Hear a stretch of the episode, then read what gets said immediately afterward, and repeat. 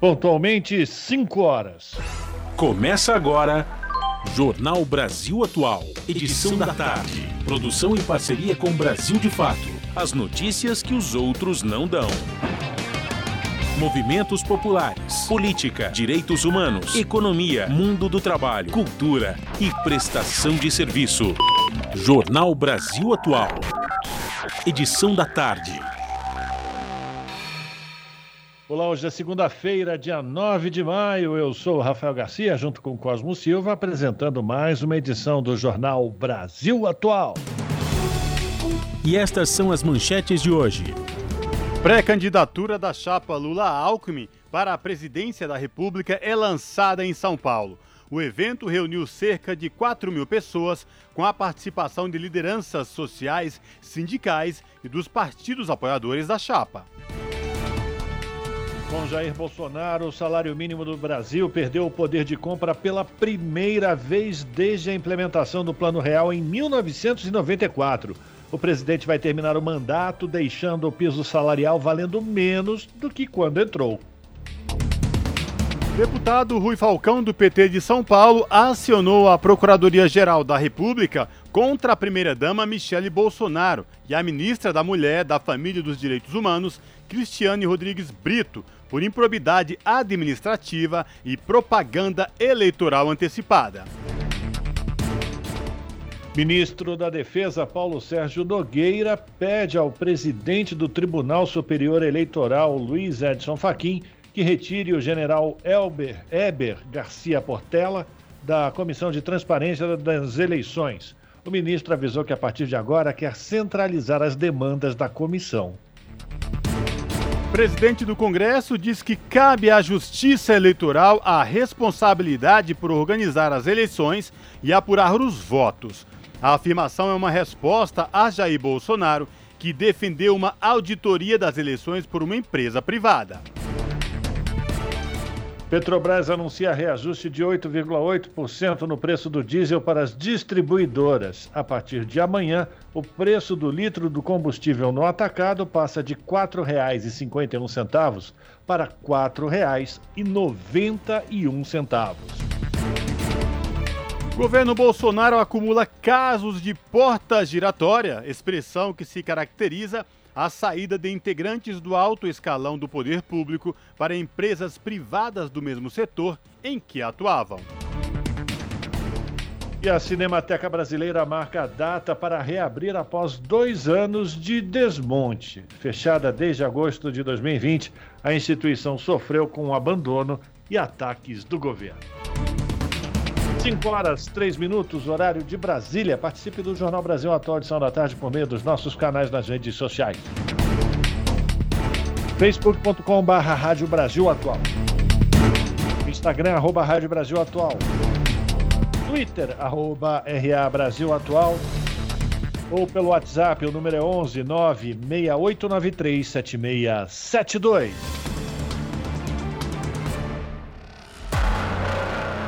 Você está ouvindo? Jornal Brasil Atual, edição da tarde. Uma parceria com Brasil de Fato. Na Rádio Brasil Atual. Tempo e temperatura. Segunda-feira de sol entre nuvens aqui na capital paulista. No momento, 21 graus. Para a noite, céu com algumas nuvens e temperatura um pouco mais baixa, mas sem previsão de chuva. No ABC Paulista, céu azul com algumas nuvens, 21 graus neste momento. Não há previsão de chuva para agora e nem para o período da noite, só a temperatura que cai e o ventinho fica mais gelado. Em Mogi das Cruzes, 17 graus neste momento. Fim de tarde nublado e previsão de chuva leve durante a noite e a madrugada. E em Sorocaba, tarde de sol entre nuvens. Agora os termômetros marcam 23 graus. O final de tarde continua ameno e com algumas nuvens durante a noite, mas não há previsão de chuva na região. Juliana Almeida, Rádio Brasil Atual. Na Rádio Brasil Atual, está na hora de dar o serviço. São 5 horas e 4 minutos. Vamos saber a situação do trânsito na cidade de São Paulo nesta segunda-feira, 9 de maio. A ACT, que é a Companhia de Engenharia de Tráfego da cidade de São Paulo, informa, vejam só vocês e, que nos, nos acompanha aqui no Jornal da Rádio Brasil Atual, Fábio Balbini apenas 9 quilômetros de lentidão em toda a cidade de São Paulo, segundo a CT. Olha só, diferente dos outros dias. Mas o Fábio Balbini fala aqui que é muito provável que esse índice seja bem maior. Será mesmo, Fábio Balbini? Bom, de qualquer forma, é o que explica aqui o site da CT, que é a Companhia de Engenharia de Tráfego da cidade de São Paulo. E atenção, você que possui veículo com placas final 1 e 2, muito cuidado, hoje não pode circular no centro expandido por conta do rodízio. E agora saber a situação do metrô para quem vai utilizar as linhas do metrô na tarde desta segunda-feira. O metrô informa que todas as linhas operam em situação de tranquilidade. Saiu o trabalhador, a trabalhadora que vai utilizar as linhas do metrô da cidade de São Paulo não vão encontrar nenhum problema. E esta mesma situação se encontra para quem vai pegar os trens da CPTM, que é a Companhia Paulista de Trens Metropolitanos, que atende a capital paulista e a região do ABC Paulista. Portanto, as linhas de trem da cidade de São Paulo operam com situação de tranquilidade, viu?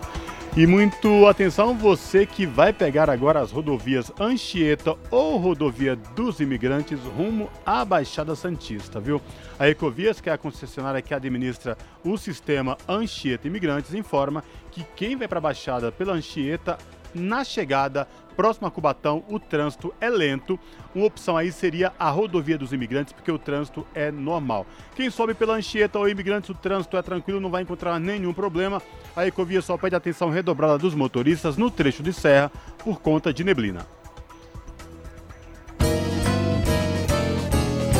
Fala galera, eu sou o Mestrinho e também tô na Rádio Brasil Atual 98,9 FM. As notícias que as outras não dão e as músicas que as outras não tocam. É só pedir. Jornal Brasil Atual. Edição da tarde. 5 horas 7 minutos. O presidente dos Estados Unidos, Joe Biden, e os líderes do G7 se encontraram virtualmente com o presidente ucraniano Volodymyr Zelensky e discutiram mais ações que os aliados podem tomar contra a Rússia. As medidas incluem sanções contra os três maiores canais de televisão da Rússia e um compromisso de todos os membros do G7 para eliminar as importações de petróleo do país.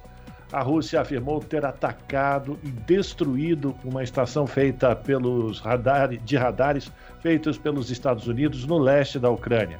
O ataque, segundo o Ministério da Defesa russo, acontece na cidade de Zolot, perto da província de Luhansk, onde há um forte movimento de separatistas pró-russos.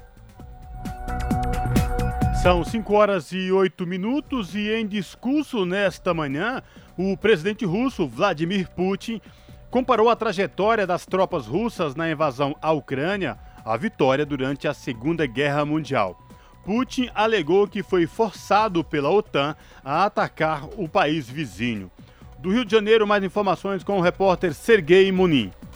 Enquanto a guerra na Ucrânia completa 75 dias, a Rússia comemora neste 9 de maio o Dia da Vitória, importante feriado nacional que celebra a vitória sobre a Alemanha nazista na Segunda Guerra Mundial. A correspondência entre os eventos foi marcada por rumores de que o presidente russo Vladimir Putin poderia anunciar novos rumos para o conflito com a Ucrânia. Ao discursar durante a parada militar na Praça Vermelha em Moscou, Putin parabenizou os veteranos que lutaram pela libertação do país dos nazistas na Segunda Guerra Mundial. Em seguida, passou a falar sobre o conflito na Ucrânia justificando a intervenção no país vizinho iniciada em 24 de fevereiro deste ano, como proteção à segurança da pátria. O presidente russo lembrou que a Rússia propôs para a OTAN e aos Estados Unidos que concluíssem um acordo sobre garantias de segurança, apelando ao Ocidente para ter um diálogo transparente e encontrar um compromisso, levando em conta os interesses de ambas as partes.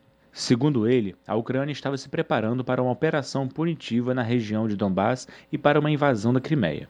Além disso, Putin citou que Kiev falou abertamente sobre a possível aquisição de armas nucleares, enquanto a OTAN iniciava o desenvolvimento militar ativo dos territórios próximos da Rússia. Anteriormente, foi criada uma enorme expectativa sobre o discurso de Putin durante a parada militar. Por um lado, a especulação era que Putin poderia anunciar uma intensificação dos combates no leste da Ucrânia, na região de Donbass. Por outro lado, o secretário de Defesa britânico declarou que não ficaria surpreso se Putin dissesse que a Rússia está agora em guerra com nazistas de todo o mundo e anunciasse a necessidade de um recrutamento em massa, declarando oficialmente guerra contra a Ucrânia. O presidente da Ucrânia, Volodymyr Zelensky, também se pronunciou neste 9 de maio, fazendo duras críticas à Rússia e à intervenção de Vladimir Putin em seu país. De acordo com ele, esta não é uma guerra de dois exércitos, mas sim de duas visões de mundo. Do Rio de Janeiro, da Rádio Brasil de Fato, Sergei Monin. São cinco horas. Da Polônia lançaram tinta vermelha contra o embaixador russo no país, o Sergei Andreev, nesta segunda-feira. O protesto aconteceu quando Andreev participava de um ato em celebração ao 77º dia da vitória, que marcou a vitória da Rússia sobre as tropas da Alemanha nazista durante a Segunda Guerra Mundial. O embaixador participava de um ato no cemitério de soldados soviéticos em Varsóvia, mas manifestantes bloquearam a passagem de Andreev e lançaram a tinta vermelha contra o seu rosto em protesto contra os ataques de seu país na Ucrânia. Após o episódio, o diplomata deixou o cemitério acompanhado pela polícia. São 5 horas e 10 minutos e a gente continua repercutindo o conflito no leste da Europa, porque na Moldávia o secretário-geral da ONU agradece acolhimento de mais de 450 mil ucranianos.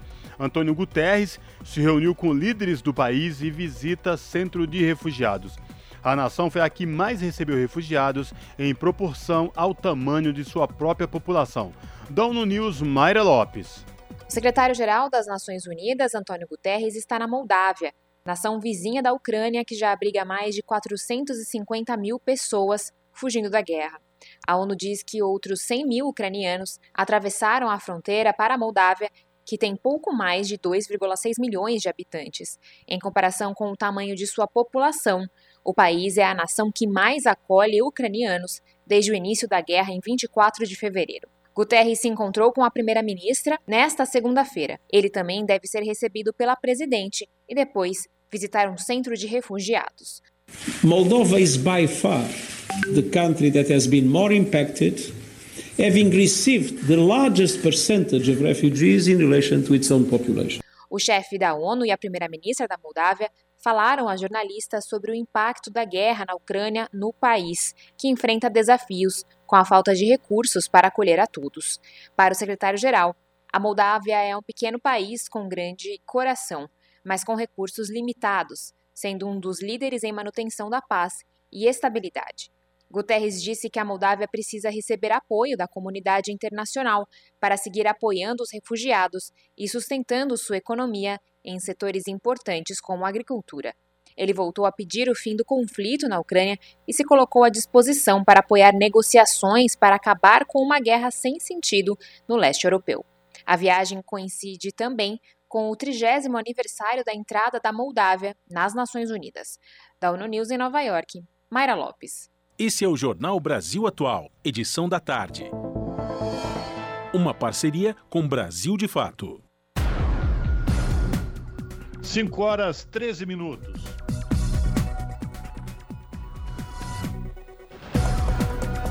Foi oficializada no último sábado a pré-candidatura da chapa Lula-Alckmin para a presidência da República.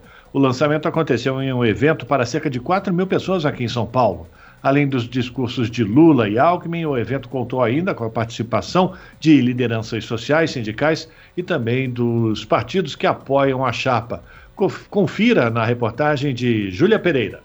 Aconteceu na manhã do último sábado a oficialização da pré-candidatura da chapa Lula-Alckmin à presidência da República. Cerca de 4 mil pessoas acompanharam de perto o lançamento no Expo Center Norte, em São Paulo. Em um discurso de quase 50 minutos, Lula defendeu a restauração da soberania nacional e das políticas públicas destruídas pelo atual governo, sem citar diretamente Jair Bolsonaro. Eu e todos nós que estamos juntos nessa hora temos uma causa: restaurar, restaurar a soberania do Brasil e do povo brasileiro.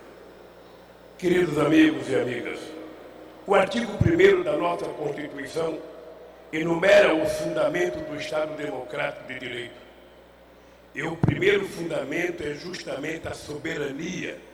No entanto, a nossa soberania e a nossa democracia vêm sendo constantemente atacadas pela política irresponsável e criminosa do atual governo. Ameaçam, desmontam, sucateiam, colocam à venda nossas empresas mais estratégicas, nosso petróleo, nossos bancos públicos, nosso meio ambiente.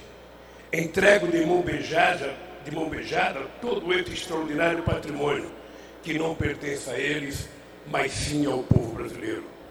Destrói políticas públicas que mudaram a vida de milhões de brasileiros e brasileiras e que eram admiradas e adotadas pelo mundo afora. É mais do que urgente restaurar a soberania do Brasil. Mas defender a soberania não se resume à importantíssima missão de resguardar nossas fronteiras terrestres, marítimas e o nosso espaço aéreo. É também defender as nossas riquezas minerais, nossas florestas, nossos rios, nossos mares, nossa biodiversidade. E é, antes de tudo, garantir a soberania do povo brasileiro e o direito de uma democracia plena. O evento contou com a participação de centrais sindicais e movimentos sociais e com as lideranças dos partidos aliados oficialmente com a chapa, além do PT, PSB, PCdoB, Solidariedade, PSOL, PV e Rede. A participação do ex-governador de São Paulo e pré-candidato a vice de Lula, Geraldo Alckmin, ocorreu de forma virtual, após o diagnóstico positivo para a Covid-19. Em sua fala, Alckmin ressaltou a importância da união em defesa da democracia, mesmo entre aqueles que já estiveram como adversários no passado. Números diferentes, quando somados, não diminuem de valor. Pelo contrário, elevam a sua grandeza. Essa lógica aplica-se também à política. A democracia é marcada sim por disputas. Disputas fazem parte do processo democrático. Mas acima das disputas, algo mais urgente e relevante se impõe: a defesa da própria democracia e quando essa defesa reclama a formação de alianças, e as alianças são construídas graças à persuasão e não à cooptação por verbas ou aliciamento por cargos, essa conjunção de forças políticas torna-se uma formidável conquista. Júlia Pereira, Rádio Brasil Atual e TVT. São 5 horas e 17 minutos. O ex-presidente do Equador defende sistema de justiça latino-americano para combater perseguições como ocorrido com a do ex-presidente Lula.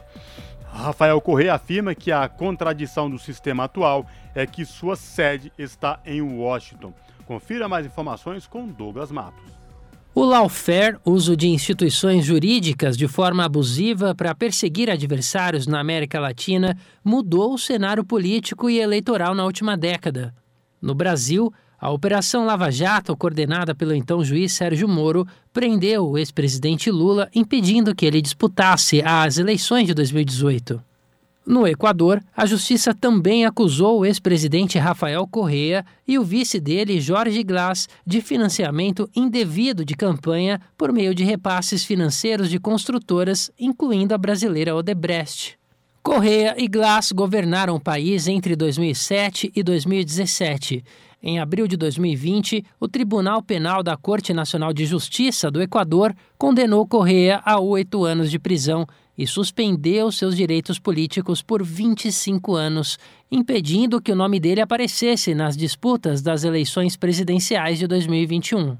O ex-presidente vive na Bélgica desde 2017 e, mais recentemente, na condição de exilado político. Glass foi preso em 2017 acusado de corrupção e suborno, mas após receber habeas corpus no dia 10 de abril deste ano, ele cumpre liberdade provisória. O ex-vice de Correia também teve os direitos políticos cassados por 25 anos. A perseguição político-judicial alterou ainda cenários eleitorais na Bolívia, com o golpe de outubro-novembro de 2019, e na Argentina, com as denúncias que pesaram contra a atual vice-presidenta Cristina Kirchner e favoreceram a eleição de Maurício Macri em 2019. De São Paulo, da Rádio Brasil de Fato, com reportagem de Michele de Mello. Locução: Douglas Matos. 5 horas 19 minutos e para aqueles que não transferiram o título, o voto em trânsito é a opção para votar fora do domicílio eleitoral. O eleitor deve solicitar o voto em trânsito entre os dias 12 de julho e 18 de agosto. A Letícia Viola tem mais detalhes. O prazo para regularizar, emitir ou transferir o título de eleitor para votar nas eleições gerais deste ano acabou no último dia 4, mas aqueles que não transferiram o título ainda têm uma opção o voto em trânsito. Essa é uma escolha para os cidadãos que não moram mais no domicílio eleitoral, mas desejam votar onde agora residem. Também a opção para quem está em trânsito no território nacional. Porém, aqueles que estiverem fora do estado vão poder votar somente para presidente da República. Para aqueles que se encontram fora do município, mas ainda dentro do estado, vão poder votar para todos os mandatos. O eleitor deve solicitar o voto indicando em qual município vai estar no dia das eleições com até dois meses de antecedência. Neste ano, o prazo começa em 12 de julho e segue até 18 de agosto. Lembrando que, apesar de permitir o voto em trânsito, a Justiça Eleitoral requer que o título esteja regularizado, ou seja, que não tenha pendências. No dia da solicitação do voto, é necessário indicar a cidade escolhida pelo eleitor, que precisa ter mais de 100 mil habitantes. Para mais informações, acesse o site do Tribunal Superior Eleitoral. De São Paulo, da Rádio Brasil de Fato, com reportagem de Caroline Oliveira, locução Letícia Viola. São 5 horas e 21 minutos. O deputado federal Rui Falcão, do PT, acionou a Procuradoria-Geral da República contra a primeira-dama Michele Bolsonaro e a ministra da Mulher, da Família e dos Direitos Humanos, Cristiane Rodrigues Brito, por improbidade administrativa e propaganda eleitoral antecipada. Na noite de domingo, a primeira-dama e a ministra participaram de uma ação atípica e usaram a cadeia nacional de TV e rádio para falas sobre o Dia das Mães. Por quase cinco minutos, a esposa do presidente Jair Bolsonaro e a titular da pasta alternaram falas com considerações sobre o que é ser mãe e divulgaram programas de governo direcionados às mulheres. Na representação à PGR, o deputado Rui Falcão afirma que Michele Bolsonaro buscou benefícios pessoais ao ser enaltecer e buscar melhorar a imagem desgastada do presidente da República junto ao eleitorado feminino brasileiro. Falcão ainda destaca que a rede nacional de rádio e televisão é destinada a pronunciamento dos chefes dos três poderes e, eventualmente, para a transmissão de comunicados de ministros de Estado.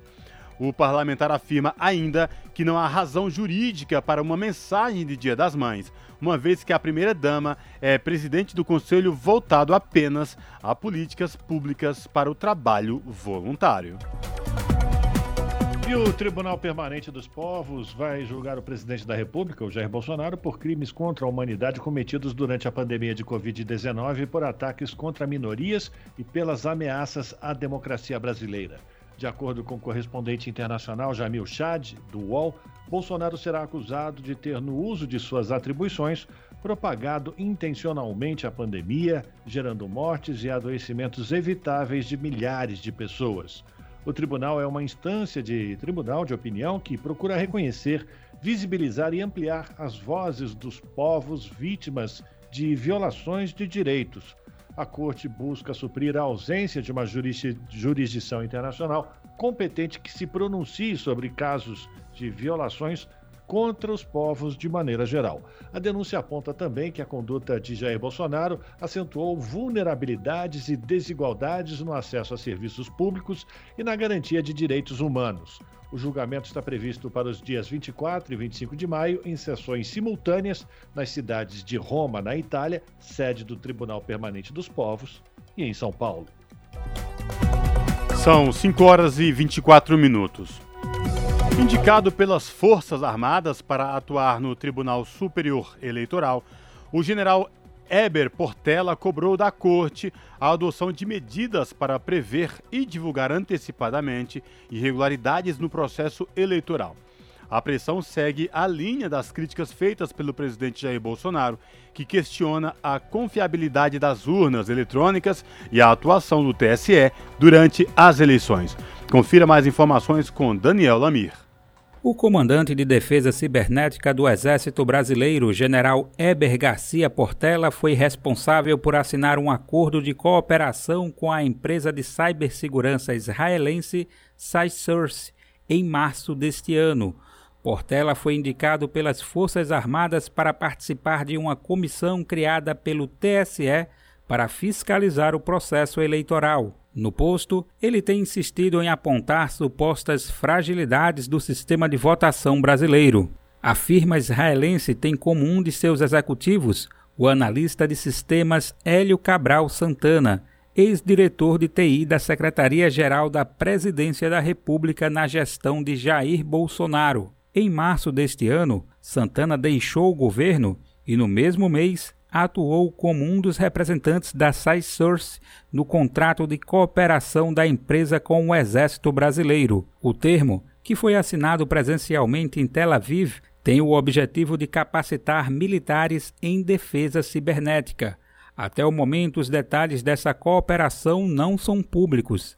Em comunicado divulgado, Santana disse que o Exército Brasileiro vai ser qualificado com treinamentos completos adequando todo o conteúdo para atender às necessidades identificadas. Segundo nota da empresa, entre os conceitos abordados na capacitação estão respostas a incidentes cibernéticos e perícia forense digital. Além de ter chefiado as políticas de tecnologia da informação no governo Bolsonaro, Santana foi primeiro tenente do Exército de janeiro de 2009 a março de 2013 para sair do Exército e assumir o cargo na SciSource, ele teve autorização da Comissão de Ética Pública da Presidência. Santana não é o único presidente da empresa com passagem pelas Forças Armadas. O diretor global de vendas da firma de cibersegurança israelense foi tenente do Exército em fevereiro de 2008 a agosto de 2016. Da Rádio Brasil de Fato, com reportagem de Paulo Motorim de Brasília. Locução: Daniel Lamir. E o ministro da Defesa, Paulo Sérgio Nogueira, enviou um ofício ao presidente do Tribunal Superior Eleitoral, Luiz Edson Fachin, que, onde pediu a retirada do general Heber Portela da Comissão de Transparência das Eleições. Nogueira ainda avisou que, a partir de agora, quer centralizar as demandas da comissão. O movimento do ministro da Defesa foi visto por integrantes do TSE como uma demissão do general Portela, algo que pode ser considerado irregular porque os integrantes da comissão foram nomeados em portaria do Tribunal Superior Eleitoral. Sem mudança na portaria, entendi, entendem os integrantes do Judiciário que o ministro da Defesa não poderia se autonomear. Em nota, o Ministério da Defesa nega a saída do general Portela da comissão, acrescentando que o ofício pede que solicitações diversas, participações em reuniões sejam encaminhadas para este ministro como autoridade representada naquela comissão afirma a nota. São 5 horas e 27 minutos. O presidente do Senado, Rodrigo Pacheco, afirmou que cabe à Justiça Eleitoral a responsabilidade por organizar as eleições e apurar os votos. A opinião diverge de Jair Bolsonaro, que defendeu uma auditoria das eleições por uma empresa privada. Mais informações com Maurício de Sante. O presidente do Senado, Rodrigo Pacheco, no exercício da presidência da República, em virtude de viagens internacionais do presidente Bolsonaro, do vice Hamilton Mourão e do presidente da Câmara, Arthur Lira, afirmou que as críticas sem justa causa à lisura das eleições não contribuem para o fortalecimento das instituições. Pacheco discordou da ideia defendida por Bolsonaro de contratar uma empresa privada para auditar o processo eleitoral de outubro, incluindo a apuração dos votos. Eu considero que a responsabilidade pelo processo eleitoral cabe a uma justiça especializada no Brasil, que é liderada pelo Tribunal Superior Eleitoral, tem uma estruturação Brasil afora, que é a justiça eleitoral. A ela cabe a confiança dos brasileiros e da sociedade sobre a rigidez do processo eleitoral, de processo de apuração é, das eleições. Rodrigo Pacheco louvou a atitude da Justiça Eleitoral de convocar instituições e órgãos da sociedade civil para debater a transparência das eleições. Ele lembrou que as informações sobre a segurança das urnas são compartilhadas pelo Tribunal Superior Eleitoral. Pacheco também afirmou que busca um consenso com os secretários de Fazenda dos estados para reduzir a alíquota do ICMS sobre os combustíveis. Apesar de uma lei aprovada pelo Congresso, não houve queda dos preços. Da Rádio Senado, Maurício Desante. Você está ouvindo? Jornal Brasil Atual, edição da tarde. Uma parceria com Brasil de Fato. 5 horas e 29 minutos e com Jair Bolsonaro e o seu ministro da Economia, Paulo Guedes, o salário mínimo do Brasil perdeu o poder de compra pela primeira vez desde a implementação do Plano Real, isso lá no ano de 1994. Bolsonaro vai terminar o mandato em dezembro deste ano, deixando o piso salarial valendo menos do que quando entrou. Essas informações são do jornal O Globo. A perda de percentual significa uma queda no piso salarial de R$ 1.213,84 para R$ 1.193,37 entre dezembro de 2018 e dezembro de 2022.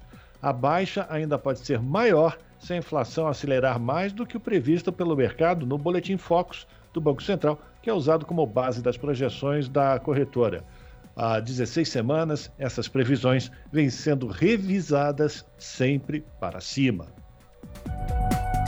São 5 horas e 30 minutos e a Petrobras anunciou um reajuste de 8,8% no preço do diesel para as distribuidoras. A partir de amanhã, o preço do litro do combustível no atacado passa a custar R$ 4,91 e não mais os R$ 4,51 cobrados anteriormente. A empresa justifica o aumento informando que o balanço global de diesel está sendo impactado neste momento por uma redução da oferta frente à demanda. Atualmente, cerca de 30% do total do diesel consumido no país vem de importadoras. A nota diz ainda que o equilíbrio de preços com o mercado é condição necessária para o suprimento de toda a demanda, por muitos fornecedores que asseguram o abastecimento adequado. Custo de vida, emprego e desemprego, cesta básica, tarifas públicas, salário mínimo. Agora, na Brasil Atual, a análise do DIEESE. No Jornal Brasil Atual, a participação de Patrícia Costa, que é supervisora de pesquisas do DIEESE. Patrícia faz uma avaliação do estudo divulgado pelo DIEESE, mostrando que pelo segundo mês consecutivo o valor da cesta básica aumentou em todas as capitais brasileiras. Em abril de 2022, o salário mínimo necessário para a manutenção de uma família de quatro pessoas deveria equivaler a R$ 6.750 ou 5,57 vezes o valor mínimo vigente, que é de R$ 1.212. Sua avaliação dessa situação, Patrícia? O primeiro destaque é a cesta de São Paulo, que bateu 800 reais. Uma pessoa que ganha um salário mínimo, comprar a cesta básica, ela gasta quase 70% do seu salário líquido. E a gente precisa sempre lembrar que essa cesta é individual. Então, veja a situação um salário mínimo de 1.212 e uma cesta no município de São Paulo que custa 800 reais. Eu acho que esse é o primeiro destaque. E é importante também mostrar que é, nesse momento a gente vê um espraiamento do aumento de preços para todos os produtos da cesta. Então você não está mais concentrado na carne, no café, no óleo de soja, mas Todos os produtos mostraram alta e isso é um resultado bastante preocupante, porque há um tempo que a gente vem alertando sobre essa questão da inflação, da necessidade de você tratar o problema do aumento de preço dos alimentos e nada vem sendo feito. Então agora a gente tem esse aumento de preço se espraiando aí por todos os alimentos e eu diria que por todos os preços quando você olha para a inflação como um todo, para o INPC ou para o IPCA. Então a gente agora realmente vive um problema sério, que é o problema da inflação, e sem nenhuma política eficiente sendo feita para tratar a questão. Os resultados da sexta, ele, ele mostra que os alimentos seguem pressionando, seguem pressionando desde 2020 sem que nada tenha sido feito gente olha os dados, em 2021, 36% dos trabalhadores ganhavam um salário. Quer dizer, então, você tem um achatamento salarial e você tem uma concentração de pessoas ganhando ali em torno de um salário mínimo. Quando você olha as negociações, você vai também perceber que mais de 60% dos acordos ao longo de 2021, e especificamente em abril, 52% dos acordos tiveram é, reajustes abaixo da inflação. E então, o que está acontecendo no cenário geral? As pessoas não têm dinheiro, o salário ele vem perdendo poder de compra mês a mês, e na hora da negociação você não consegue nem ter a inflação. Grande parte das categorias não tem nem a inflação. Então não está cabendo, não vai caber na vida do trabalhador a comida nesse preço. E esse é o problema. A gente fala de comida, aquela comida essencial. Quando você olha os 13 produtos da cesta, você está falando de arroz, feijão, pão francês, manteiga, banana, tomate, carne bovina leite, manteiga, então se não está cabendo. E aí você olha os motivos, aí você vai ver que tem uma inflação internacional, e aí isso está entrando aqui dentro, mas a gente já vinha nesse processo de alta contínua de, de preços, e aí você olha, por exemplo, o leite. O leite é algo que a gente produz aqui dentro. O que está acontecendo com o leite? Você tem uma alta de medicamentos para tratar o gado, você tem uma alta dos fertilizantes, você tem alta do milho, da soja, então você tem uma, uma série de altas que vão tornando inviável a produção aqui dentro. Junta toda essa alta dos insumos com a entrada da entre-safra, o leite some e as indústrias de laticínio passam então a disputar esse pouco leite que é produzido aqui dentro. E aí quem vai pagar por isso é o consumidor que vai comprar o leite UHT muito mais caro, vai comprar queijo, vai comprar uma série de produtos num preço cada vez mais absurdo, sem que nada seja feito para tentar resolver. Esse é a grande questão. Não, não, nada vem sendo feito. Há muito se fala já desde 2020 é preciso ter políticas diferentes, mas nada se faz. Então, o que a gente tem hoje é quase que a destruição do que foi feito lá em 94 a um custo muito grande da sociedade brasileira, porque quando a gente pensa em acabar com a inflação, a gente precisa saber que quem pagou alto por esse preço foram os trabalhadores do Brasil. E agora, nesse momento, nada vem sendo feito, nenhuma política no sentido de tentar resolver os problemas de oferta, porque é isso que a gente vive. A gente tem problemas de oferta. Em aumentar a taxa de juros é absolutamente inócuo e não resolve nada e traz para a população brasileira um efeito colateral muito amargo, que é a ausência de crescimento, ausência de emprego, ausência de renda. Então a gente está tratando errado a inflação e não está resolvendo e está jogando fora todo o esforço que foi feito em 94 para acabar com a inflação no Brasil. É lamentável o que a gente vive hoje. Essa foi Patrícia Costa, que é supervisora de pesquisas do DIEESE, aqui no jornal Brasil Atual. São 5 horas e 37 minutos. Segundo o levantamento feito pela agência de classificação de risco Austin Rating, Brasil é um caso raro de país com taxas de dois dígitos de inflação juros e desemprego elevado ao mesmo tempo. Entre as grandes economias do mundo, apenas a Turquia vive tal situação. As informações com a repórter Michele de Mello. O Brasil divide com a Turquia o posto de países com as mais altas taxas de juros, inflação e desemprego, segundo o levantamento divulgado pelo portal G1. Os dados da agência de classificação de risco Austin Rating apontam que somente os dois países apresentam os três indicadores acima de 10%. Na comparação com outras nações, a pesquisa mostrou que a Espanha e a África do Sul, por exemplo, registram um índice de desemprego acima do verificado no Brasil, mas têm juros e inflação mais baixos. Ao mesmo tempo, a Rússia e a Argentina vivem os cenários de juros básicos e inflação mais elevados do globo, mas com desemprego abaixo dos 10%. Assim, apenas Brasil e Turquia apresentam números desfavoráveis nos três indicadores que são fundamentais para as análises econômicas. Os dados consideram a realidade de março e abril de 2022, mas avaliam também meses anteriores. Uma análise em retrospectiva mostrou que o Brasil não registrava patamares tão elevados desses índices desde 2016, quando uma recessão trouxe diversos desafios econômicos para o país.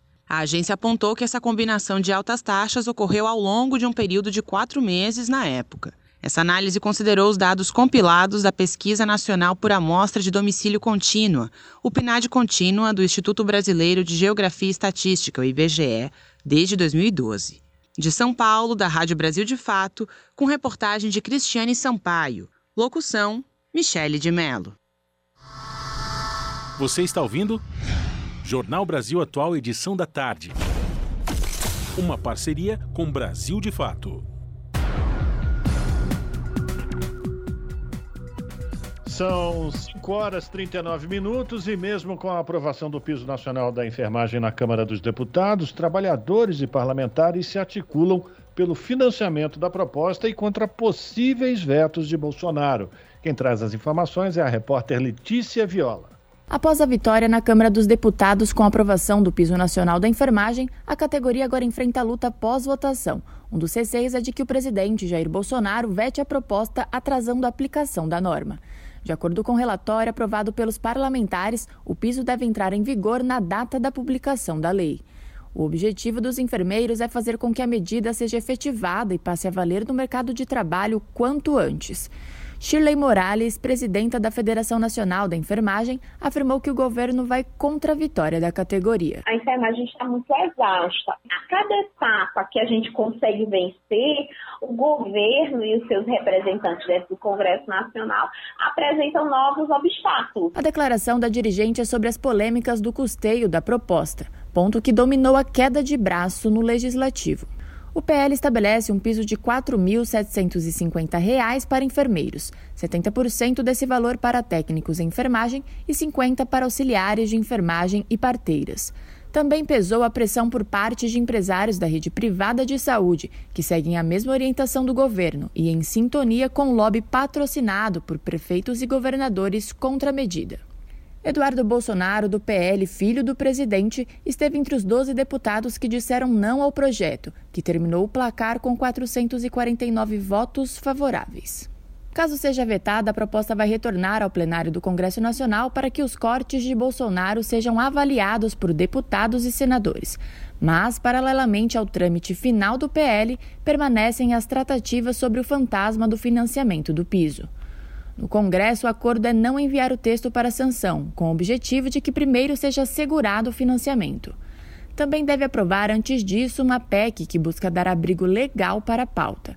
A ideia é buscar rapidez para a análise desse texto, que carece de dois turnos de votação nas casas legislativas do Congresso. Referente ao custeio dos novos salários, os grupos envolvidos na negociação discutem uma série de possibilidades. O líder da bancada do PT na Câmara, Reginaldo Lopes, vê como absurda a postura dos críticos do PL. Ele afirmou que os setores privado e público absorveriam a nova demanda orçamentária com alguma facilidade. O tanto de dinheiro que tem no orçamento, orçamento de relator, de emenda parlamentar, então não tem dificuldade alguma do ponto de vista é, dos municípios, dos estados, da própria União. A dificuldade que existe, na minha opinião, são os filantrópicos, são 1.700 hospitais. Mas não é por causa do piso. O petista mencionou como problema o subfinanciamento da saúde iniciado especialmente pelo governo de Michel Temer, do MDB, por meio do ajuste fiscal que ficou conhecido como teto de gastos. Lopes rejeita a ideia de que a instituição da nova lei dependeria da criação de uma nova receita. Para o parlamentar, a aplicação do piso no contra-cheque da categoria é uma realidade que tende a se materializar logo mais, considerando o apoio que a pauta conquistou no ambiente público. De São Paulo, da Rádio Brasil de Fato, com reportagem de Cristiane Sampaio, locução Letícia Viola. Jornal Brasil Atual edição da tarde, 5 horas e 43 minutos, e nós vamos fazer contato com o repórter Paulo Motorim, do Brasil de Fato, para a gente destacar uma outra matéria que está publicada no site do Brasil de Fato, essa sobre a chamada porta giratória que acontece no governo Bolsonaro. Olá, Paulo, boa tarde, bem-vindo. Boa tarde, Cosmo. Muito obrigado. Muito legal estar participando do Jornal da Tarde da Rede Brasil Atual mais uma vez. Legal, Paulo. É o Rafa que está falando com você. Daqui a pouquinho o Cosmo também participa. Ô, Paulo, vamos comentar, começar falando do, do que significa exatamente essas portas giratórias, porque essa é uma expressão muito comum, mas ela, ela demonstra uma situação que é quase como um abuso do poder é, da administração pública. Quer dizer, a utilização de informações privilegiadas conseguidas na administração pública sendo levadas para a iniciativa privada, né?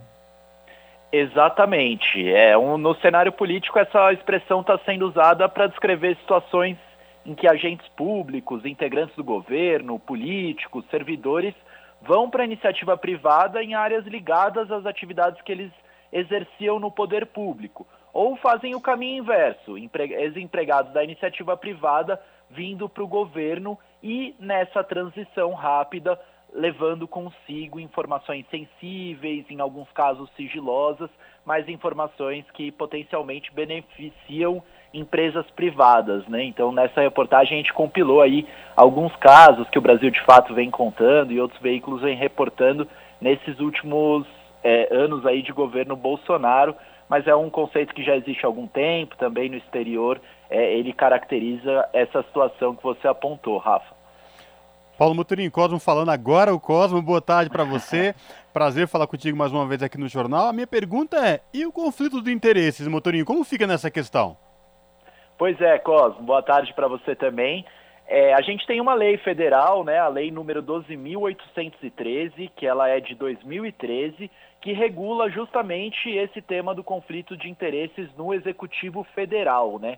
O que, que diz essa lei? Essa lei determina que as pessoas que ocuparam funções no governo, funções de alto escalão, cumpram uma quarentena né, de alguns meses até assumir o cargo é, em uma empresa. Mas o que, que acontece? É, existem órgãos de controle, como a Comissão de Ética Pública da Presidência, órgãos de controle interno, nos quais esses servidores ou esse, essas pessoas que estão no setor privado podem acionar para consultar se o conflito de interesse existe ou não. Então, algumas dessas decisões que a gente traz, elas foram autorizadas pela Comissão de Ética do Governo Federal, mas a gente não deixa de reportar porque é, economistas, especialistas, cada vez mais gente está denunciando, estão denunciando esses casos e o Brasil, de fato, tem, tem trazido com exclusividade também algumas dessas histórias.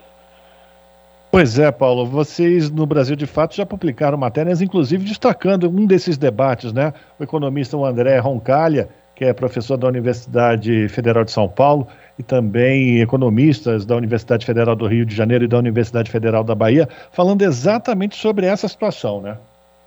Exatamente. Nessa reportagem a gente resgatou é, esse programa promovido pelo economista André Roncaglia, da Unifesp, em que ele, ao lado de outros dois economistas, apresentaram casos de porta giratória no governo Bolsonaro e muito nos honrou aqui na redação do Brasil de Fato que dois desses casos trazidos por eles foram revelados pelas nossas reportagens, né? O do Jackson Barros, ex-diretor do DataSUS, que atuou na migração dos dados públicos da saúde para a nuvem da Amazon, que hoje está trabalhando lá na Amazon, e também o caso do Paulo Webel, ex-secretário do Ministério da Economia, que tem como conquista na pasta a aprovação do marco do saneamento que permite a exploração do setor por empresas privadas, e ele sai do governo justamente para atuar numa empresa que disputa esses leilões. Então foi, foram dois casos que a gente teve. É, é, que a gente revelou aí no Brasil de fato nesses últimos meses. Maravilha. Então a gente convida o nosso ouvinte, a nossa ouvinte aqui do Jornal Brasil Atual, da Rádio Brasil Atual, a entrar no site do Brasil de Fato, brasildefato.com.br. Está a, matéria, inclusive, em destaque na capa do site. E todos os detalhes dessa matéria do Paulo Motorim, as pessoas podem acompanhar e ver em detalhes todas essas opiniões e repercussões. Não é isso, Paulo? Exatamente. Lá também tem as respostas de cada um dos envolvidos, as notas, os outros lados aí dessa história. É, na reportagem lá no site do Brasil de Fato.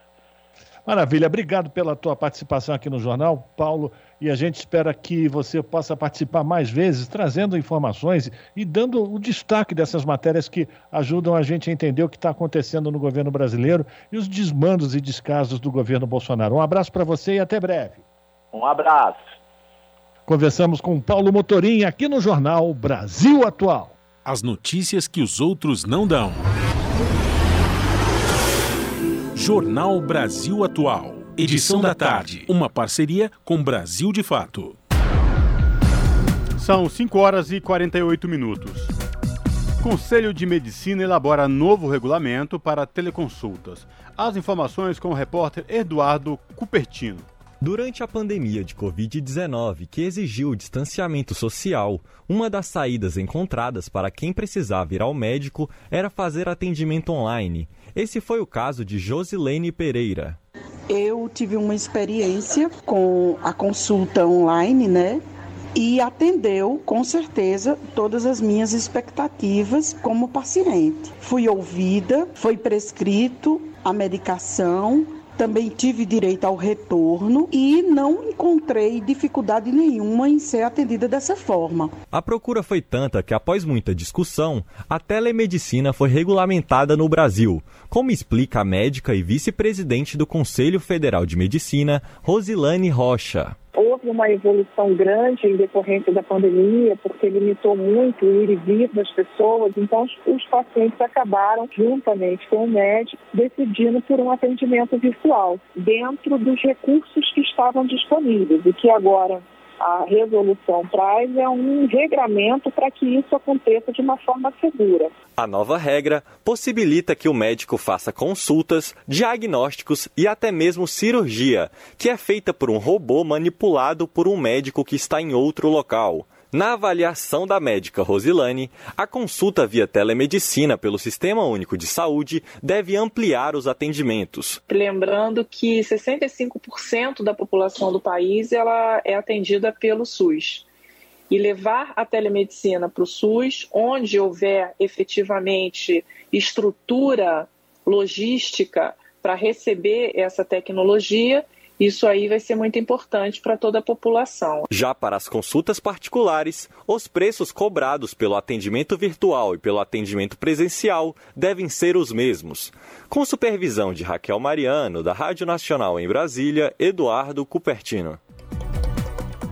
5 horas e 51 minutos e o estado de São Paulo registrou nos quatro primeiros meses de 2022 a maior porcentagem desde 2018 de crianças que não tiveram o nome do pai incluído em suas certidões de nascimento. Ao todo, 10.065 crianças foram registradas somente com o nome materno. Isto representa quase 6% dos mais de 180 mil nascimentos contabilizados até então. O balanço é uma comparação ao, do mesmo período dos quatro anos anteriores, com base em informações dos cartórios de registro civil de São Paulo.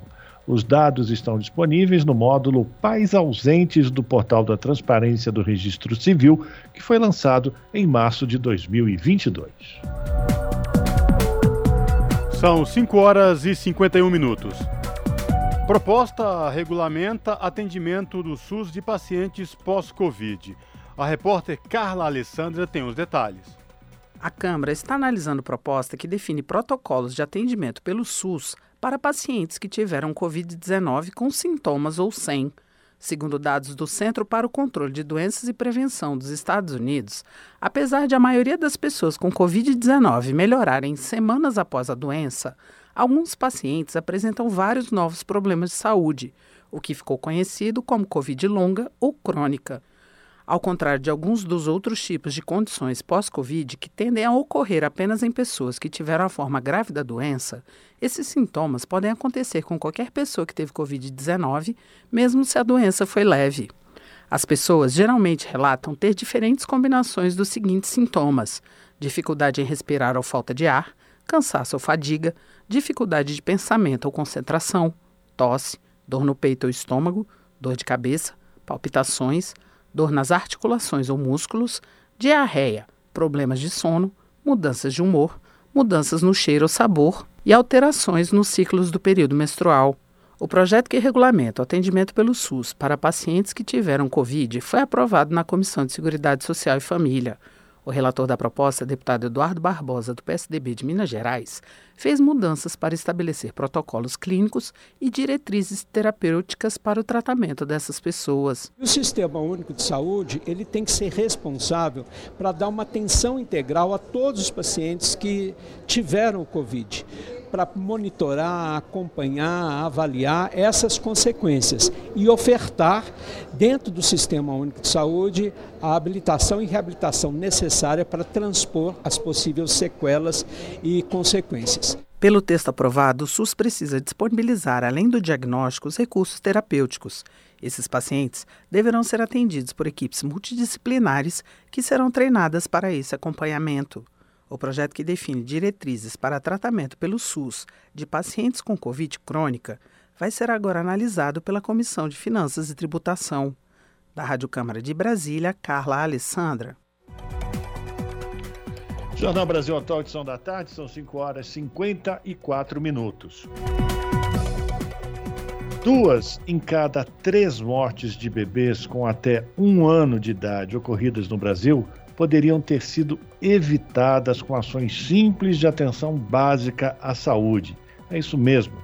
O cálculo representa mais de 50 mil crianças que morreram entre 2018 e 2020 de causas como diarreia e pneumonia ou doenças para as quais já existem vacinas, entre elas o rotavírus e que estavam erradicadas no país há anos, a exemplo do sarampo. Quem vai trazer mais informações sobre essa situação terrível é a repórter Tamara Freire. Vamos acompanhar.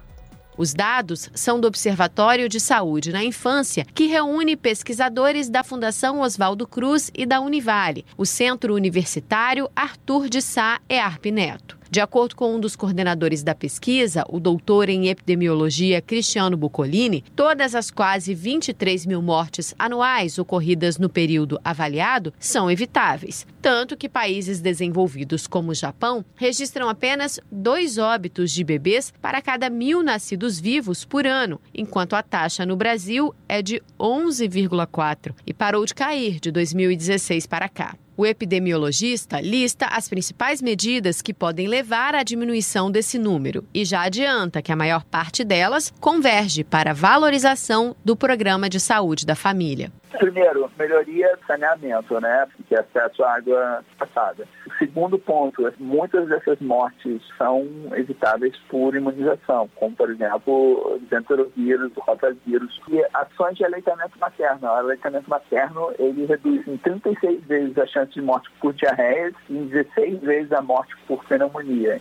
E, por último, obviamente, as ações de diagnóstico, tratamento e promoção da saúde na atenção primária de saúde. Somente o pré-natal adequado é capaz de reduzir em 40% as mortes, ao prevenir complicações na gravidez e no pós-parto. Já a amamentação exclusiva poderia baixar os números entre 15% e 20%, mas precisa começar logo depois do nascimento. Hoje, 62% das mães brasileiras conseguem amamentar seus bebês na primeira hora de vida, quando o ideal é 80%. O observatório ressalta ainda que as mulheres precisam de orientação adequada para terem sucesso na amamentação. Além disso, todas deveriam ter direito à licença maternidade remunerada durante seis meses para poder manter o aleitamento exclusivo. Também é preciso desestimular a troca do leite materno pelas fórmulas infantis quando não há necessidade real. O Observatório de Saúde na Infância verificou ainda as consequências trágicas da queda da cobertura vacinal nos últimos anos. De acordo com a doutora em saúde coletiva Patrícia Boccolini, que também coordena os estudos, somente o sarampo provocou a morte de 26 crianças com até 5 anos entre 2019 e 2021 e a internação de mais de 1.600. E os discursos anti-vacina, que têm ganhado força ultimamente, colocam ainda mais lenha na. Quando a gente começa a não ver crianças doentes com sequelas de pólio ou com sequelas de qualquer uma outra doença, os pais começam, ah, a gente não precisa mais vacinar porque essa doença não existe mais.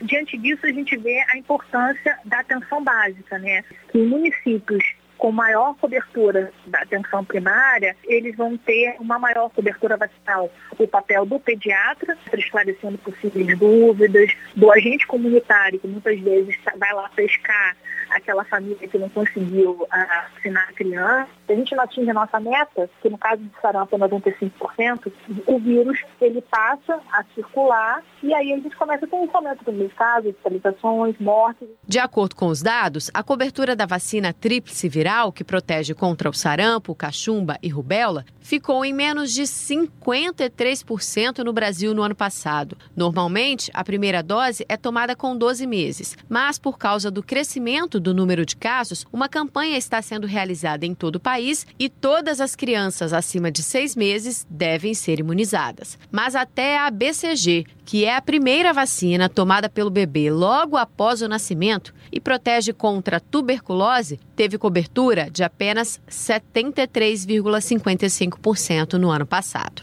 Da Rádio Nacional no Rio de Janeiro, Tamara Freire.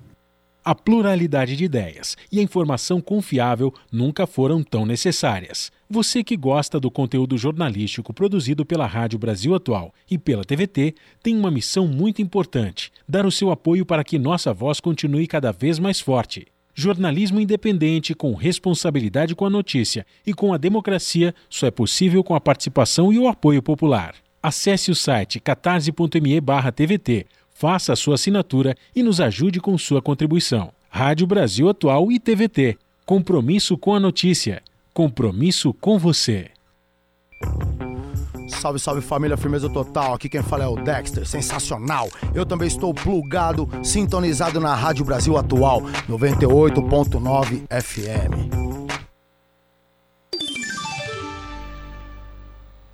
Pontualmente, 18 horas. Rádio Brasil Atual. Para sugestões e comentários, entre em contato conosco por e-mail redação@jornalbrasilatual.com.br ou WhatsApp DDD 11 96893 7672. Acompanhe a nossa programação também pelo site redebrasilatual.com.br.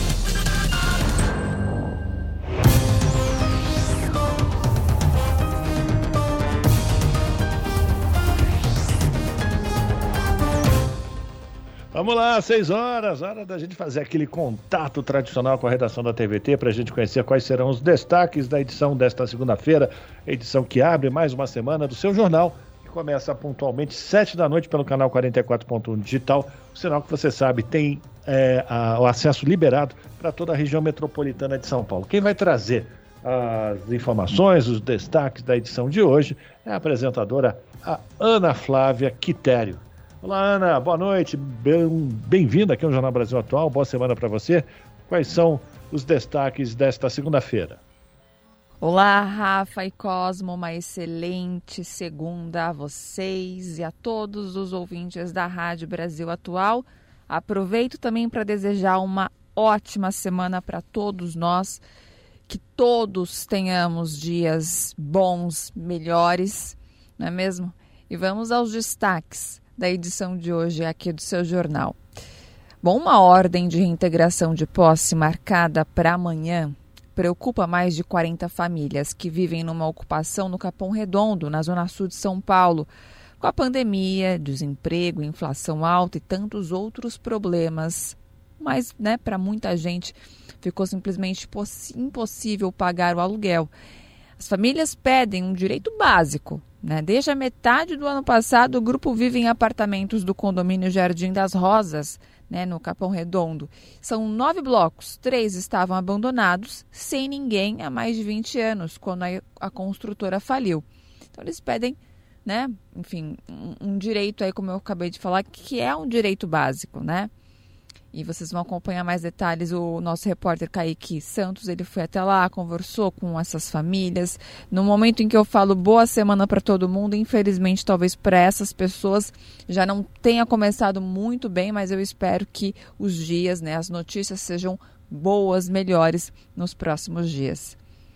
Outro assunto hoje, a partir de outubro passa a valer a nova norma de rotulagem nutricional instituída pela Anvisa. Agora, as embalagens vão precisar avisar na frente do rótulo quando um produto tem quantidades elevadas de açúcares ou gordura saturada. É importante sempre dar uma olhada. Você tem costume, vocês dois têm costume aí, você também ouvinte, de olhar o que você está consumindo, a quantidade de gordura saturada, açúcar, enfim, é sempre importante dar uma olhadinha nisso. E agora vai ser obrigado também na parte da frente. Antigamente a gente sabe que vem ali os valores, o valor calórico e, e, as, e o, as informações no, do rótulo na parte de trás. Agora vai ser obrigado, então, a rotulagem também nas embalagens na parte da frente. E para finalizar, no Rio de Janeiro, um levantamento aponta que pessoas presas equivo equivo equivocadamente, desculpem, com base em reconhecimento fotográfico, ficam, em média, mais de um ano encarceradas até que se consiga rever a condenação na justiça. A gente tem um exemplo. O motoboy Cláudio Júnior foi acusado 14 vezes, pasmem, por roubo com base em um reconhecimento a partir de fotos feitas em uma delegacia na cidade de São Gonçalo. E você acompanha a história dele, assim como as outras reportagens completas, daqui a pouco, pontualmente às sete da noite, no seu jornal. Bom programa, Rafa Cosmo. Beijão grande a todo mundo. Eu espero vocês. Até lá. Jornal Brasil Atual, edição da tarde. Uma parceria com Brasil de Fato. São 6 horas e 4 minutos. Na próxima quinta-feira, Brasília vai receber o maior encontro de estudantes da América Latina. O Congresso da União Brasileira dos Estudantes Secundaristas chega à capital federal para debater sobre a atual conjuntura política e os desafios da educação no país. Durante o evento, os estudantes irão ainda eleger a nova diretoria da entidade. Confira a reportagem de Júlia Pereira.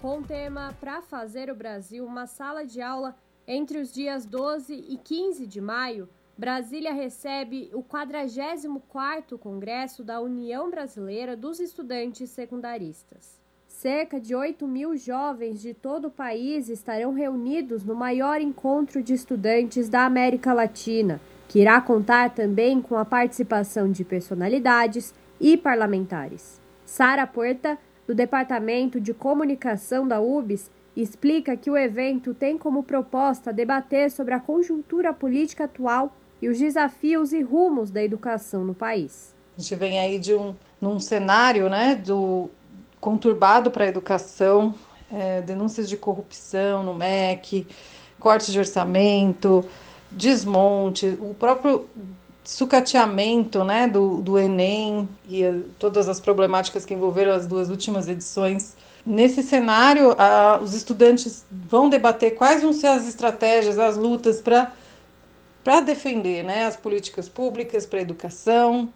a renovação da lei de cotas, um Enem fortalecido. Dentro dessa conjuntura, a união da, da juventude nesses dias vai ser muito importante, vai, vai renovar, renovar as lutas e juntar ainda mais todas as urgências, necessidades da juventude, dos estudantes e da educação. Durante o congresso da UBS, os estudantes irão ainda eleger a nova diretoria da entidade. O processo eleitoral tem início com as eleições em urna para delegados ou delegadas nas mais de 5 mil escolas credenciadas, que votarão durante a plenária final no Congresso. Sara avalia que um dos principais desafios para a nova diretoria da entidade será recuperar os estudantes que ainda não voltaram às salas de aula após mais de dois anos de pandemia.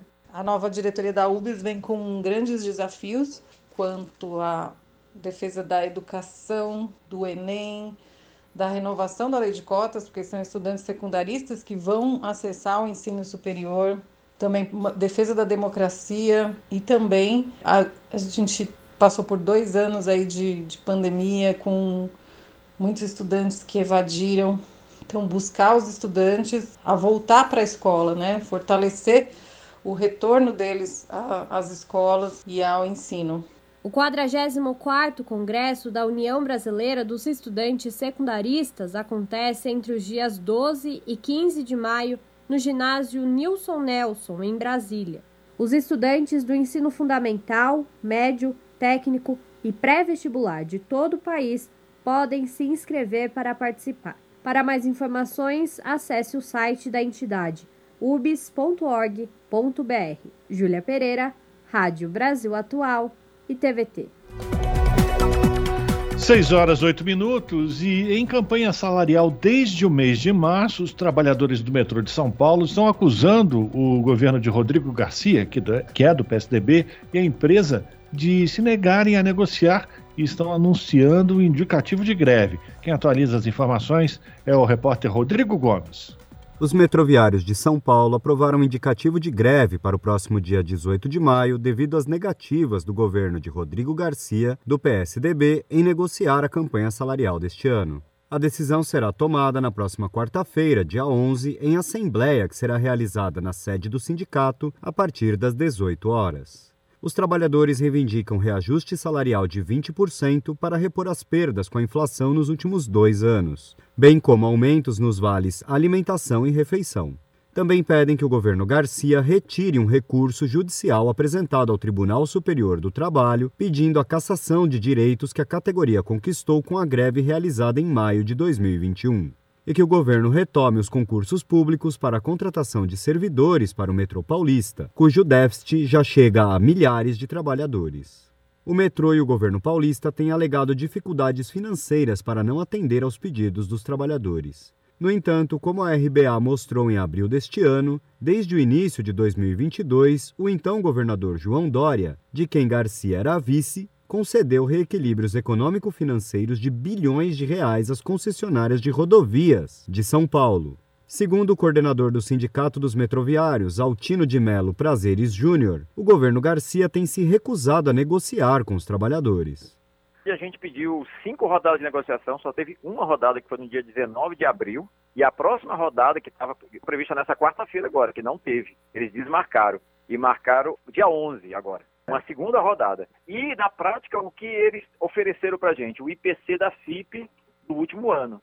Só que esta inflação, que é o IPC da FIP, que hoje está na casa de 12,26% de maio do ano passado, abril deste ano, só que eles estão nos devendo a inflação também de 2019 a 2020, que a gente não recebeu, que dá 2,61. E, na verdade, o aumento do, dos preços, principalmente dos produtos da cesta básica, aumentaram muito mais. Então, tanto é que a gente está pedindo um aumento é, especial para o VR e para o VA. Além das reivindicações gerais, os metroviários também pedem que o metrô garanta os reajustes salariais anuais, chamados STEPs, criados há alguns anos. Neste modelo de plano de carreira, os trabalhadores começam com um piso e vão progredindo ano a ano até chegar ao teto salarial da função em que estão. No entanto, nos últimos três anos, a empresa não pagou nenhum STEP, promovendo imensa desigualdade salarial entre trabalhadores que desempenham a mesma função. É, fazem três anos que eles não dão nada. Em 2019, a maioria dos trabalhadores também não receberam, ou seja, os caras estão há quatro anos sem ter esse que eles chamam de STEP, um degrauzinho, neste plano de carreira que a própria empresa inventou que nós não temos acordo. Então, na prática, o que ocorre? O funcionário faz a mesma função, faz o mesmo trabalho exatamente igual e ganha um salário bem inferior ao outro e sem perspectiva de chegar no salário do outro. Por quê? Porque até aquilo que eles disseram que era uma vez por ano, eles não estão dando. Então, a grande briga neste momento, além da reposição salarial, além da questão financeira diretamente, é a igualdade do salário de, dos trabalhadores que fazem a mesma função, que está errado da forma como estou falando, e mesmo a regra que eles estipularam, nem eles cumprem a própria regra. Altino destaca ainda que os metroviários estão mostrando disposição para dialogar, mas esperam respostas efetivas do governo Garcia e do metrô. Caso contrário, entrarão em greve. Dependendo da resposta, a greve já está como indicativo, ou seja, a gente aprova a greve ou não no dia 11, para o dia 18 da outra semana. Então vai depender um pouco da resposta do governo. Nós estamos chamando, na, na verdade, a responsabilidade para o atual governador, que era o vice-governador do, do, Dória, que é o Rodrigo Garcia, que inclusive é candidato também a, a, a, ao governo de São Paulo de novo, né? Se eles vão querer encrenca, se eles vão querer atender os trabalhadores, vamos ver, porque nós estamos chamando ele a responsabilidade para que resolva esse embrólio, para que a gente saia dessa campanha salarial de forma tranquila, sem ter que fazer uma greve. Agora, se for necessário fazer uma greve, os trabalhadores também estão dispostos, é, não que a gente queira fazer, mas nós estamos dispostos a fazer para poder defender os interesses da classe trabalhadora. Os metroviários aprovaram a pauta da campanha salarial deste ano em março. Mas apenas em 19 de abril ocorreu a primeira e única reunião de negociação com o governo paulista. Já são dois meses de intransigência do governo Garcia, que se nega a atender qualquer reivindicação dos trabalhadores. Rodrigo Gomes, Rádio Brasil Atual e TVT. São 6 horas e 13 minutos. Reportagem do Brasil de Fato relembra os casos e as declarações de Jair Bolsonaro que estimularam o avanço de garimpeiros sobre a comunidade Yanomami na Amazônia. O presidente já descumpriu decisões do Supremo defendeu garimpo em visita à terra indígena e inaugurou ponte que beneficia mineradores ilegais. Mais informações com Daniel Lamir. Se dependesse do presidente Jair Bolsonaro, a terra indígena Yanomami nem existiria. Desde o primeiro mandato como deputado federal, ele tentou impedir a demarcação de terras indígenas, incluindo a Yanomami. Quase 30 anos depois, Bolsonaro segue na obsessão de expulsar os povos originários de suas terras em prol do agronegócio. O ex-capitão incentiva publicamente a invasão garimpeira que cresceu em ritmo inédito no seu governo e que expõe os Yanomami a mortes, doenças e até abusos sexuais em troca de comida. Em uma das muitas declarações de apoio a essa atividade, ele contou a origem de sua simpatia com os criminosos ambientais. Meu pai já garimpou por um bom tempo, eu peguei essa febre. Se você não regulamentar, não legalizar, eles vão continuar fazendo isso, tá? Explorando às vezes, às vezes, né, de forma inadequada. Segundo a Utucara Associação Yanomami, a mineração ilegal no território teve um crescimento de 30% em 2020 e de 46% em 2021.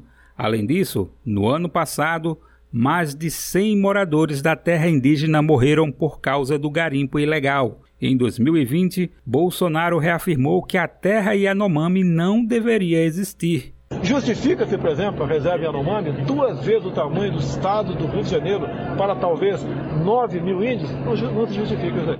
Em maio de 2021, o presidente visitou a terra Yanomami, que, por conta da presença dos garimpeiros, já registrava sete mortes de bebês por Covid-19.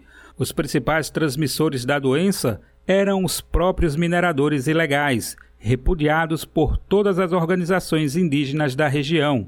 Com máscaras de proteção, dois caciques leram uma carta de reivindicações para o presidente. Em seguida, Bolsonaro disse que respeita a decisão dos indígenas contra o garimpo, mas frisou que trabalha para aprovar a mineração a pedido de outros nativos. Vocês não querem mineração? Não terá mineração. Tem outros irmãos índios em outros locais, dentro e fora da Amazônia, que desejam minerar a terra, e desejam cultivar a terra, e nós vamos respeitar esse direito deles. Diante da crise humanitária que assola os Yanomami, a articulação dos povos indígenas do Brasil entrou com uma petição no STF solicitando a proteção dos indígenas da região. Segundo a APIB, Bolsonaro provocou uma nova onda de migração de garimpeiros para os locais de extração de minerais. Eles apontaram ainda que o executivo descumpre duas decisões do STF, que obrigavam o governo a expulsar garimpeiros de terras indígenas durante a pandemia, incluindo a Yanomami. Da Rádio Brasil de Fato, com reportagem de Murilo Pajola do Amazonas. Locução: Daniel Lamir.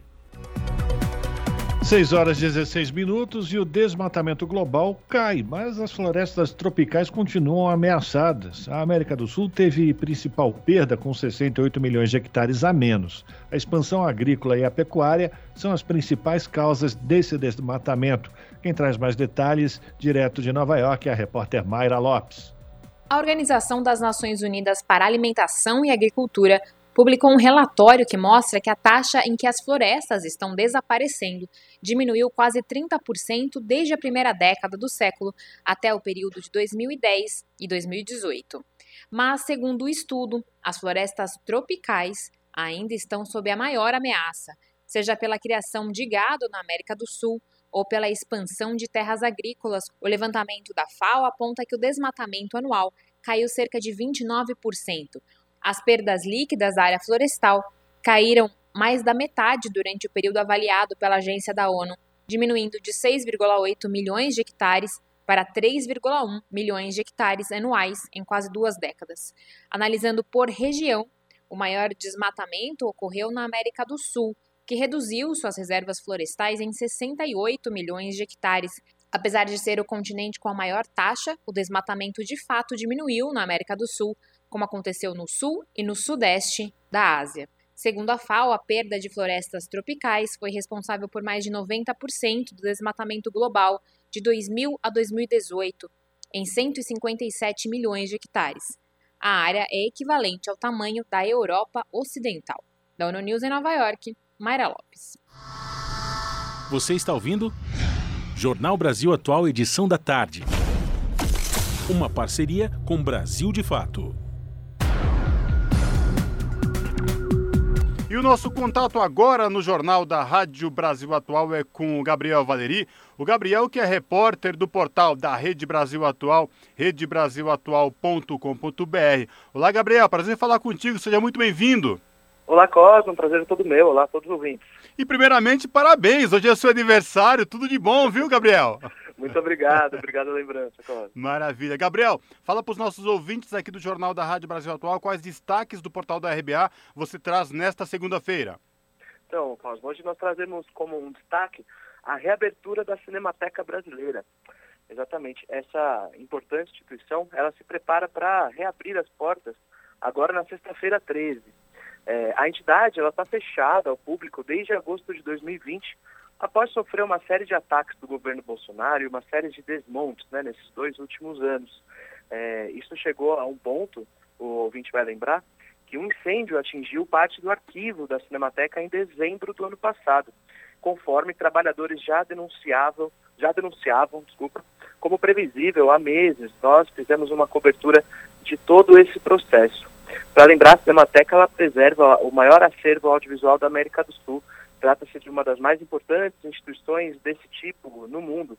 A mobilização em defesa da Cinemateca foi intensa, envolveu entidades do audiovisual de todo mundo, personalidades da área, que se levantaram pela preservação da entidade. Isso após uma intervenção desastrosa, então, do secretário da Cultura, do Mário Frias, que chegou a enviar a Polícia Federal à Cinemateca para é, recolher a chave, e foi uma intervenção desastrosa, né?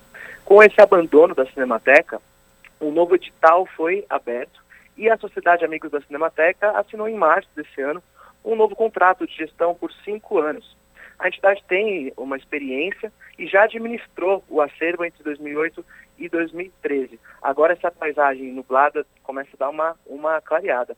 E o próximo passo é justamente essa reabertura que tem a data marcada da terça-feira. As primeiras exibições homenagearão um dos principais cineastas do nosso país, José Mujica Marins, José do Caixão. Serão exibidos cinco filmes de sexta a domingo e, além disso, o espaço reassume a sua vocação educativa com uma mesa de debates reunindo o jornalista André Barcinski e os cineastas Denison Ramalho e Paulo Sacramento. Então, fica a dica para o nosso, nosso ouvinte, para nosso ouvinte, é, que essa sexta-feira 3, a data marcada, é, macabra, e vai ter essa homenagem ao Zé do Caixão. Os ingressos são gratuitos e eles podem ser retirados uma hora antes de cada sessão. O Gabriel, nada mais propício do que é, ter a Cinemateca reaberta numa sexta-feira 13 e trazendo aí homenagens ao Zé do Caixão, né? Lembrando que nunca a nossa cultura foi tão maltratada e tão sucateada como vem sendo sucateada nessa atual gestão do governo federal, né, Gabriel? Exatamente. Então, cada vitória tem que ser celebrada e vamos comparecer e prestigiar a Cinemateca. Ô Gabriel, fala pra gente, depois daquele incêndio que teve, né, que ganhou as páginas de jornais aqui no Brasil e no mundo, como é que foi feito todo esse trabalho para recompor depois e, e, o acervo da, cinema, da Cinemateca? Como é que está isso? Você tem alguma informação sobre essa questão da segurança da Cinemateca?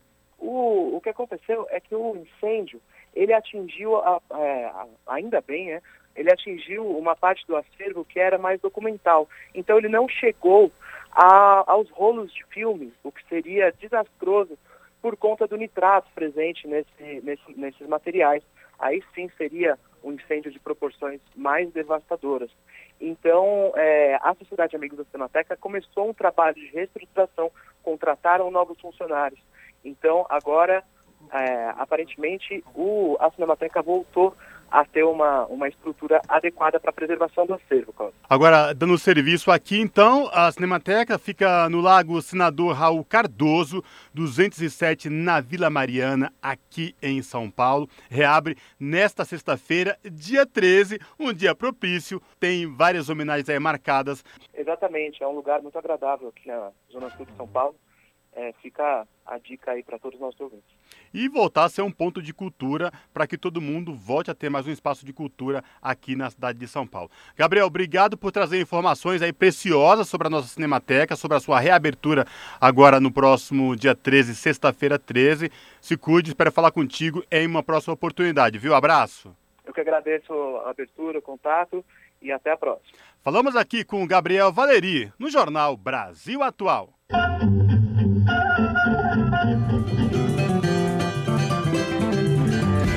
Mosaico Cultural, uma produção Rádio Agência Brasil de Fato. Pintar o inconsciente. A vida de Edson tomou outro rumo quando o artista passou a criar a partir dos sonhos. Suas obras vibrantes, coloridas, em acrílico, são hoje inseparáveis para o tratamento da esquizofrenia. Então, uma doença de esquizofrenia, né? E, e, essa doença, ela me, ela me causa muito, muito transtorno, muita dor, né? É, às vezes eu sorrio tudo, eu sou um cara alegre, mas a doença me traz muita, muita, muita insatisfação, muita tristeza. E, e, um, e, um, e, um, e um mecanismo de, de, de escape, de fuga, é a arte, né? Eu uso a arte como uma forma de remédio. Ela acaba sendo um remédio para mim, né?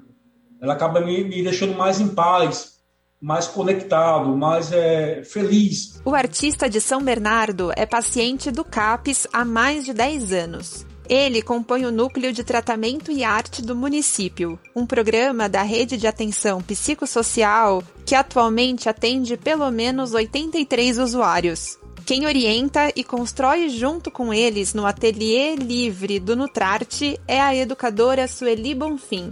Para ela, quando se dá liberdade, eles contam histórias. A arte ela tem que ser do interior para o exterior. Ela não pode ser assim é, uma coisa. É, ah, tem que ter um tema. Ah, vamos pintar a janela. Hoje vamos desenhar a porta. Não, não é isso. É, é o que você quiser. E é dentro dessa liberdade que se constrói um trabalho individual. Além do Nutrarte, o Ateliê Gaia é uma iniciativa que enxerga no uso terapêutico da arte uma forma de promover reabilitação psicossocial.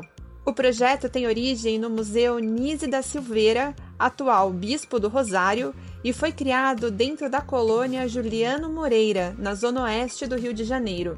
Hoje, o espaço é gerido coletivamente por 10 artistas, alguns com passagem pelo núcleo psiquiátrico da antiga colônia.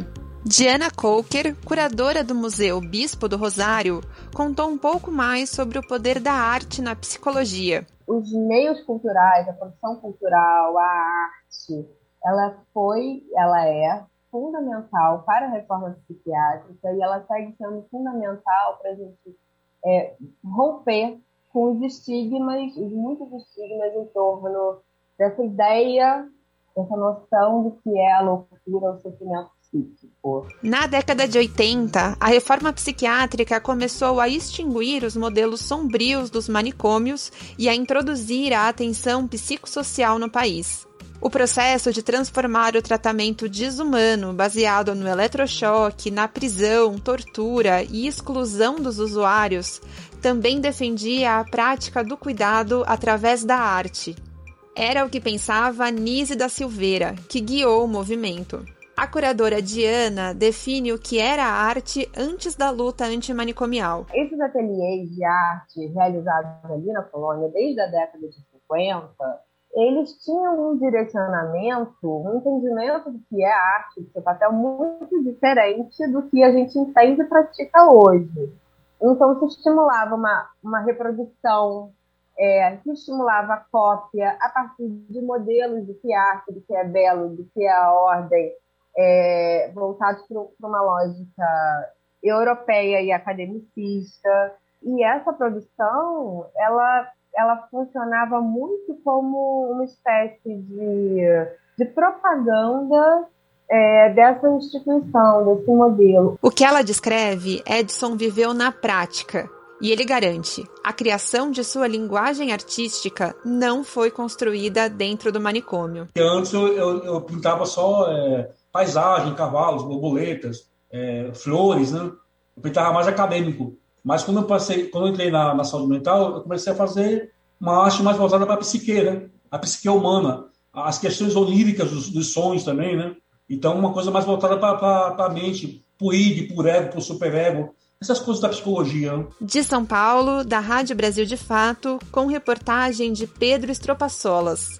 Locução: Sara Fernandes. Na Rádio Brasil Atual tempo e temperatura. A terça-feira na capital paulista, o dia será de sol e céu azul. O dia será de céu limpo, com poucas nuvens, mas com ventinho gelado, sem previsão de chuva na região. Com máxima de 23 e mínima de 14 graus. Em Santo André, São Bernardo do Campo e São Caetano do Sul, o dia começa com muitas nuvens, mas a tarde será de sol e clima ameno. Não há previsão de chuva, com máxima de 24 e mínima de 14 graus. E na terça-feira, em Mogi das Cruzes, o clima continua frio na região. Pela manhã, sol entre nuvens, mas na parte da tarde a previsão é de chuva fraca que pode se estender para o período da noite com máxima de 20 e mínima de 13 graus. Em Sorocaba, o dia começa parcialmente nublado, mas na parte da tarde o sol aparece entre nuvens. Não há previsão de chuva na região, com máxima de 25 e mínima de 15 graus. Juliana Almeida, Rádio Brasil Atual. E a gente termina aqui mais uma edição do Jornal Brasil Atual, que teve trabalhos técnicos de Fábio Balbini na produção, a Juliana Almeida e a Letícia Holanda. Na apresentação, Cosmo Silva e este que vos fala, Rafael Garcia. Você fica agora com o papo com Zé Trajano na sequência pela TVT, tem o seu jornal e depois Central do Brasil. Nós voltamos amanhã a partir das 5 da tarde. A todos um bom início de semana, bom final de noite de segunda-feira e a gente se encontra. Até lá, tchau, tchau.